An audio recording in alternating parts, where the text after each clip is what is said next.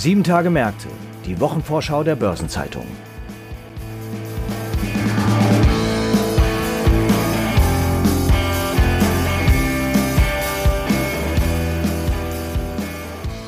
Auch die 24. Kalenderwoche ist vollgepackt mit vielfältigen Terminen. So werden unter anderem mit Spannung der Zinsentscheid der US-Notenbank Federal Reserve und die Pressekonferenz mit Fed-Chef Jerome Powell erwartet. Überdies veröffentlichen Clarion Zahlen zum ersten Quartal und Adobe zum zweiten Quartal. Und an der Finanzmetropole Frankfurt steht eine besondere Veranstaltung an, nämlich der 15. Finanzplatztag der Börsenzeitung. Zu diesen Themen und weiteren Terminen informieren wir Sie in den nächsten etwa 20 Minuten in der neuen Episode unseres Podcasts Sieben Tage Märkte. Und dazu begrüße ich Sie herzlich, liebe Zuhörerinnen und Zuhörer. Heute ist Freitag, der 10. Juni. Mein Name ist Franz Kongbui und ich bin Redakteur der Börsenzeitung. Und gemeinsam mit Chefredakteur Detlef Fechtner stelle ich Ihnen die Themen vor, die in der anstehenden Woche wichtig werden.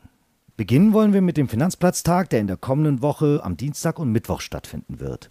Und hierzu begrüße ich Chefredakteur Detlef Fechtner, der Auskunft darüber gibt, was alles auf der Agenda stehen wird. Hallo Detlef. Hallo Franz. Detlef, der Finanzplatztag findet ja nun schon zum 15. Mal statt. Aber für all diejenigen, die nicht so ganz vertraut mit dieser Veranstaltungsreihe sind, worum geht es denn beim Finanzplatztag ganz grundsätzlich?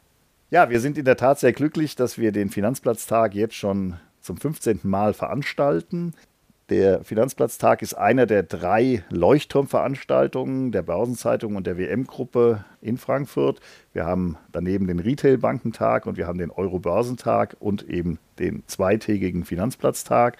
Und Ziel und Zweck des Finanzplatztages ist eigentlich, die Finanzgemeinde, die Financial Community zu versammeln und mit allen Teilnehmern zu diskutieren, zu sprechen über die aktuellen Herausforderungen des Finanzplatzes, dieses Jahr wird das im Wesentlichen sein, die Rolle des Finanzplatzes in Zeiten der Krise. Welche Rolle haben die Marktteilnehmer, um gesellschaftliche Aufgaben zu lösen, die jetzt angesagt sind? Das ist auf jeden Fall sehr spannend. Lass uns da noch mal ein bisschen ins Detail gehen. Was dürfen die Besucher inhaltlich erwarten? Also ich gebe mal einen kurzen Überblick. Am ersten Tag beginnen wir traditionell mit der Morgen-Keynote. Das wird dieses Jahr ein Impuls sein, den Sabine Mauderer, Vorstand der Bundesbank, halten wird, indem sie zu dem Hauptthema der Finanzplatz in Zeiten der Krise ein paar Linien vorgibt und ein bisschen Futter für Diskussionen gibt. Danach kommen, traditionell ist das so, jedes Jahr die Investmentfonds. Da werden wir Vertreter der Frankfurter Investmentfonds haben, die miteinander diskutieren über ESG, Nachhaltigkeit, aber eben auch über Fonds und Risikomanagement in Zeiten der Zinswende. Wir haben am Nachmittag eben das Kernthema mit dem Keynote-Speaker Tarek Al-Wazir, dem hessischen Wirtschaftsminister, der als Minister ja auch zuständig ist für den Finanzplatz und der genau zeigen wird, was die Erwartungen der Politik sind an den Finanzplatz in Zeiten von Pandemie, von Ukraine-Krieg oder eben auch von nachhaltiger Transformation der Wirtschaft. Und der zweite Tag ist dann eher technologiegetrieben. Da geht es dann sehr stark um alle Fragen rund um Technologie, Digitalisierung, neue Produkte. Das sind ja zwei vollgepackte Tage mit vielen interessanten Vorträgen und Panels. Wer wird denn alles noch da auftreten? Also, ich habe ja schon gesagt, Tarek Al-Wazir und Sabine Mauderer werden die Keynote-Speaker sein. Aber wir haben natürlich in den einzelnen Einheiten äh, Diskussionsteilnehmer. Wir haben dabei Hans-Joachim Reinke, das ist der Vorstandsvorsitzende von Union Investment. Wir haben Barbara Rupf-B, die Europachefin von Allianz Global Investors. Matthias Danne wird dabei sein. Das ist ein Vorstandsmitglied der DECA. Also hier haben wir sehr viel Prominenz aus der Investmentfondsbranche. Auch in diesem Jahr mit dabei, und wir freuen uns ganz besonders, ist Gertrud Traut, die Chefvolkswirtin der Hela Bar. Denn Frau Traut hat immer einen besonderen Blick auf den Finanzplatz und seine Entwicklung und wird uns dieses Jahr sicherlich auch ein bisschen wieder sagen, wo wir stehen, wo wir sind. Wir haben als Gast Thorsten Pötsch, das ist der Exekutivdirektor der BaFin, der für den Wertpapierhandel und die Wertpapieraufsicht zuständig ist. Wir haben als Vertreter der Deutschen Börse den Managing Director Jens Hachmeister, der über Digitalisierung sprechen wird. Also wir haben eine Menge von Führungskräften auf dem Podium, aber natürlich auch im Plenum bei diesem Finanzplatztag. Und neben den großen Themen, die du ja schon angerissen hast, ist es ja so, dass beim Finanzplatztag auch eher granulare Themen erörtert werden. Kannst du uns da einen Überblick geben? Ja, also der Finanzplatztag wäre keine Veranstaltung der Börsenzeitung, wenn wir nur über die ganz großen Linien sprechen. Börsenzeitung, das steht für Tiefe, für Granularität und für Details. Und genau das wollen wir auch tun. Wir haben Panels, die sich beschäftigen mit Chancen und Risiken von Kryptohandel und von einzelnen Aspekten davon. Wir werden natürlich über den grünen Elefanten im Raum, das Thema ESG sprechen, von Greenwashing bis hin zu Taxonomie. Stichwort Taxonomie. Wir werden uns auch mit der sozialen Taxonomie beschäftigen, die gerade in einem gewissen Hochdruck in Brüssel entwickelt wird und werden Fragen stellen, was das bedeutet, das Zusammenspiel von E, S und G. Wir werden aber auch über so Themen wie hybrides Arbeiten sprechen, also neue Formen der Arbeit in den Bankhochhäusern.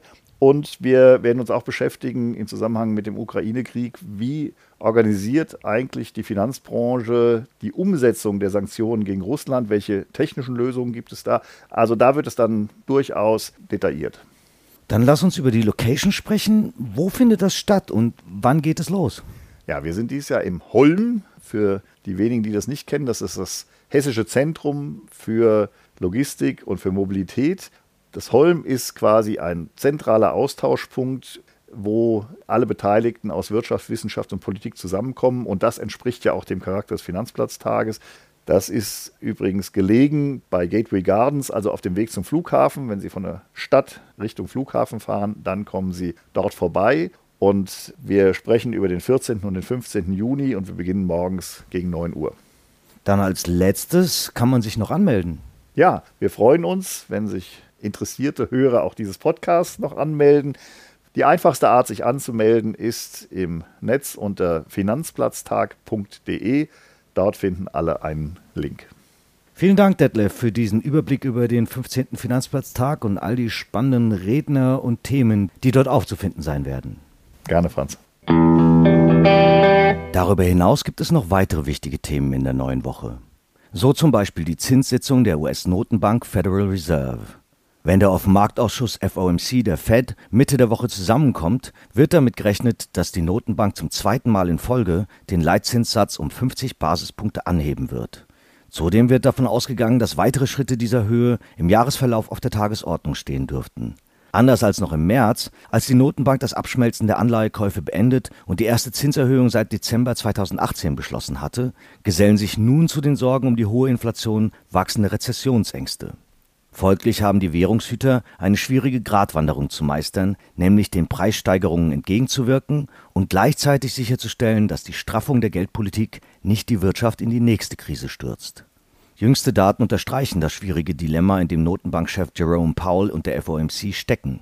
Der PCE-Preisindex, das bevorzugte Inflationsmaß der Fed, stieg im April um 6,3 Prozent und an der Kernrate gemessen um 4,9 Prozent. Zwar stellen diese Zahlen jeweils einen leichten Rückgang gegenüber dem Vormonat dar, sie liegen aber nach wie vor deutlich oberhalb des Inflationsziels von 2 Prozent. Gleichzeitig trübte sich die Stimmung unter den Verbrauchern ein, deren Konsumausgaben fast 70 Prozent der Wirtschaftsleistung ausmachen. Der Index der Universität von Michigan rutschte im Mai im Vorjahresvergleich um fast 30 Prozent ab, wegen der hohen Inflation und der trüberen Zukunftsperspektiven. Für den einzigen Lichtblick sorgt derzeit der Arbeitsmarkt, der weiter ein solides Stellenwachstum aufweist. So oder so wissen die Währungshüter, dass in den kommenden Monaten ihre Aufmerksamkeit auch dem Wachstum gelten muss. Folglich hat Paul in jüngster Zeit wiederholt darauf hingewiesen, dass die Fed neben der Inflation auch die Folgen ihrer Politik für die Finanzierungskonditionen im Auge behalten muss. Die können sowohl den Privatkonsum als auch Unternehmensinvestitionen beeinflussen. Besonders spürbar hat sich die straffere Geldpolitik in Form deutlich höherer Zinsen bereits am Häusermarkt und beim Kauf langlebiger Konsumgüter bemerkbar gemacht. Die sind für viele Haushalte unerschwinglich geworden. Dennoch ist eine Anpassung des Kurses nicht in Sicht. Die Vizechefin der Notenbank, Lael Brainard, sagte, sie sehe keinen Grund, um bei den Zinserhöhungen eine Pause einzulegen. Zudem äußerte Vorstandsmitglied Christopher Waller, dass er sich durchaus vorstellen könne, den Zielkorridor für den Leitzins deutlich über den neutralen Zins anzuheben. Den sieht die Federal Reserve bei etwa 2,5 Prozent. Sowohl am nächsten Mittwoch als auch im Juli sind Straffungen um jeweils 50 Basispunkte so gut wie sicher. Zudem ist absehbar, dass die Fed den Bilanzabbau beschleunigen wird, bis im August eine Reduktion um monatlich 95 Milliarden Dollar erreicht ist. Am Mittwoch präsentiert der Schweizer Spezialchemiehersteller Clariant die Geschäftszahlen zum ersten Quartal. Dabei hat das Unternehmen den Geschäftsbericht zum vergangenen Jahr erst Anfang Juni vorgelegt. Das lag daran, dass die Zahlen im Nachgang zu einer am Anfang des Jahres aufgedeckten Bilanzmanipulation einer genauen Prüfung durch die Revision unterzogen werden mussten. Diese Manipulation entpuppte sich indes als Sturm im Wasserglas, wie der Konzern schon im Mai mitteilen durfte. Die Rückkehr zum Courant normal lässt dem Unternehmen allerdings keine Zeit zum Pausieren. Die Leistungsvorgaben sind ehrgeizig, ein starkes Wachstum in Lokalwährungen bei gleichzeitiger Verbesserung der EBITDA-Marge ist angesagt, und dies vor allem in einem besonders starken ersten Halbjahr, wie Clariant verspricht. Mit der Steigerung der EBITDA-Marge von 15,5 Prozent auf 16,2 Prozent hat das Unternehmen schon 2021 eine beachtliche Fähigkeit bewiesen, höhere Preise durchzusetzen. Ob dies im derzeitigen eingetrübten konjunkturellen Umfeld immer noch gelingt, bleibt jedoch abzuwarten. Weitere Fortschritte auch in schwierigen Zeiten sind allerdings unerlässlich, wenn der Konzern das für 2025 gesetzte Margenziel von 19% bis 21% erreichen will. Adobe, dem US-Software-Riesen, ist bereits ein schwungvoller Jahresstart mit einem neuen Quartalsrekord beim Umsatz gelungen. Nun testet er im laufenden Turnus die Kaufbereitschaft der Kunden für den Creator mit der ersten Preiserhöhung seit langem. Damit versucht der Konzern, die Kosten für neue Produktversionen in der Cloud weiterzugeben. Doch für das zweite Fiskaljahr, über das am kommenden Donnerstag berichtet wird, wird aber noch nicht mit nennenswerten Auswirkungen gerechnet. Erst in der zweiten Jahreshälfte dürfte sich die Preiserhöhung bzw. auch ihre Akzeptanz in den Zahlen niederschlagen, schätzt das Management. Für den Zeitraum von Anfang März bis Anfang Juni erwartet Adobe einen Quartalsumsatz von 4,34 Milliarden Dollar nach 4,26 Milliarden Dollar im Abschnitt zuvor. Je Aktie wird auf GALP-Basis ein Gewinn von 2,44 Dollar vorhergesagt, bereinigt auf Non-GALP-Basis sollen es 3,3 Dollar sein. Wie zahlreiche andere Unternehmen hat auch der Erfinder des PDF-Dateiformats nach dem russischen Überfall auf die Ukraine das Geschäft in Russland und auch in Weißrussland eingestellt. Dies dürfte allerdings keinen allzu großen Einfluss auf die Zahlen haben. Die kommenden sieben Tage haben aber auch noch weitere bedeutsame Termine und Ereignisse zu bieten und es werden auch wichtige Konjunkturindikatoren veröffentlicht. Eine Übersicht zu all dem finden Sie heute im Finanzmarktkalender auf Seite 2 der Börsenzeitung und unter börsen-zeitung.de/slash Finanzmarktkalender. Daneben ist das folgende noch erwähnenswert. Am Montag bleibt die Börse in Australien feiertagsbedingt geschlossen. In Bad Saro wird das Ostdeutsche Wirtschaftsforum fortgesetzt, das am Sonntag begonnen haben wird und bis Dienstag angesetzt ist. Zudem treffen sich die G7-Wissenschaftsminister in Frankfurt, während der EU-Ministerrat für Landwirtschaft und Fischerei in Luxemburg zusammenkommt. Und am Landgericht München ist der Verkündungstermin im Rechtsstreit um einen gescheiterten Maskendeal der bayerischen Staatsregierung vorgesehen. Am Dienstag findet in Brasilia eine Anhörung zum Vorwurf der Sklavenarbeit gegen VW in Brasilien statt. Derweil beginnt in Kiel die Hauptverhandlung gegen sieben Angeklagte wegen Banden- und gewerbsmäßigen Betruges, unter anderem zum Schaden der Vielmann AG. In Lübeck startet der Deutsche Bauerntag, der am Mittwoch mit einer Diskussion über die Zukunft der Landwirtschaft endet. Ebenfalls zur Wochenmitte wird am Bundesverfassungsgericht ein Urteil nach AfD-Klagen wegen Äußerungen der damaligen Kanzlerin zur Ministerpräsidentenwahl in Thüringen erwartet. Unterdessen legt das Kiel-Institut für Weltwirtschaft die neue Konjunkturprognose vor und das IFO-Institut hält eine Pressekonferenz zur Konjunkturprognose für den Sommer 2022 ab. Am Donnerstag kommen vom Europäischen Automobilverband ACEA Zahlen zu den Kfz-Neuzulassungen im Mai. In der Schweiz ist die Börse feiertagsbedingt geschlossen. Derweil veröffentlicht die Schweizerische Nationalbank SNB ihren Finanzstabilitätsbericht und gibt den Zinsentscheid bekannt, wie übrigens auch die Bank of England. Und die Eurogruppe trifft sich ebenso in Luxemburg wie der EU-Ministerrat für Beschäftigung, Sozialpolitik, Gesundheit und Verbraucher. Zum Wochenabschluss steht ein großer Verfallstag, der sogenannte Hexensabbat, an der Eurex für Aktienindex, Optionen und Futures an. Und erneut finden zwei Treffen in Luxemburg statt, nämlich das des EU-Ministerrates für Wirtschaft und Finanzen und die Zusammenkunft der EU-Gesundheitsminister. In Japan wird derweil der Zinsentscheid der Bank of Japan erwartet und die Ratingagentur Fitch legt die Einstufung für Bulgarien vor, während Moody's die Ratingergebnisse für Luxemburg sowie die Slowakei und Standard Poor's das Rating für Lettland veröffentlichen. Ein paar runde Geburtstage gibt es in den nächsten Tagen ebenfalls zu feiern. 60 Jahre alt wird John C. Williams, Präsident der New Yorker Fed und ehemals Präsident der Federal Reserve Bank of San Francisco. Ihren 65. Geburtstag begehen Rüdiger Kamp, vormals Vorstandschef der LBS Nord, der ehemalige HVB-Vorstand Michael Mendel, Dieter Pfeifenberger, Aufsichtsratschef von Hypoport und zuvor Bereichsvorstand bei der Postbank und davor Vorstandsvorsitzender der BHW Bausparkasse, sowie der ehemalige RWE-CEO Rolf Martin Schmitz. 70 Jahre alt werden Karl-Heinz Moll, ehemals Vorstand bei der WGZ Bank und dann auch bei der fusionierten DZ Bank, sowie der ehemalige Vorstandschef der Erste Group Bank, Andreas Treichel. Und seinen 80. Geburtstag feiert Manfred Schölch, ehemals stellvertretender Vorstandschef von Fraport. Artikel zu Geburtstagen und Personalien finden Sie auf der Personenseite der Börsenzeitung. Und in der kommenden Woche steht nicht nur der Feiertag Frohen Leichnam an, sondern auch der Tag des Gartens, der Welttag gegen Kinderarbeit sowie der Weltblutspendetag. Überdies wäre früher, also vor 1991, in der Bundesrepublik Deutschland auch der Tag der deutschen Einheit in Gedenken an den Arbeiteraufstand in der damaligen Deutschen Demokratischen Republik vom 17. Juni 1953 begangen worden. Im Übrigen wurde vor 20 Jahren die Buchpreisbindung in Deutschland gesetzlich verankert und vor 50 Jahren endete in Stockholm die erste Konferenz der Vereinten Nationen über die Umwelt des Menschen. Sie wird als Beginn einer internationalen Umweltpolitik angesehen. Ebenfalls vor fünf Dekaden wurden fünf Männer bei einem Einbruch in das Hauptquartier der Demokratischen Partei im Watergate-Gebäude in Washington, D.C. festgenommen. Und dieser Vorgang markierte den Beginn der Watergate-Affäre. Zum Schluss noch ein paar Hinweise in eigener Sache. In der Sonnerabendausgabe der Börsenzeitung finden Sie diesmal neben der Spezialthemaseite Recht und Kapitalmarkt auch eine Sonderbeilage zu Pfandbriefbanken. Am Donnerstag kommt eine neue Episode von Nachhaltiges Investieren, der Podcast für die Investmentfondsbranche mit freundlicher Unterstützung von Union Investment. Darin spricht Christopher Müller, Leiter des Portfolio-Managements der St. Galler Kantonalbank Deutschland AG, unter anderem über die Konstruktion klimaneutraler Portfolios.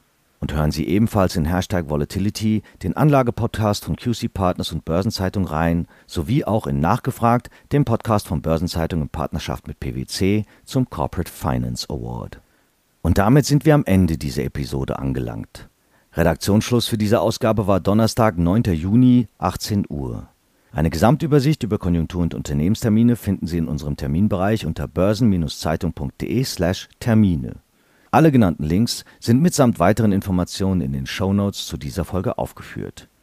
Wie stets wünsche ich Ihnen an dieser Stelle einen guten Wochenabschluss und ein erholsames Wochenende. Alles Gute.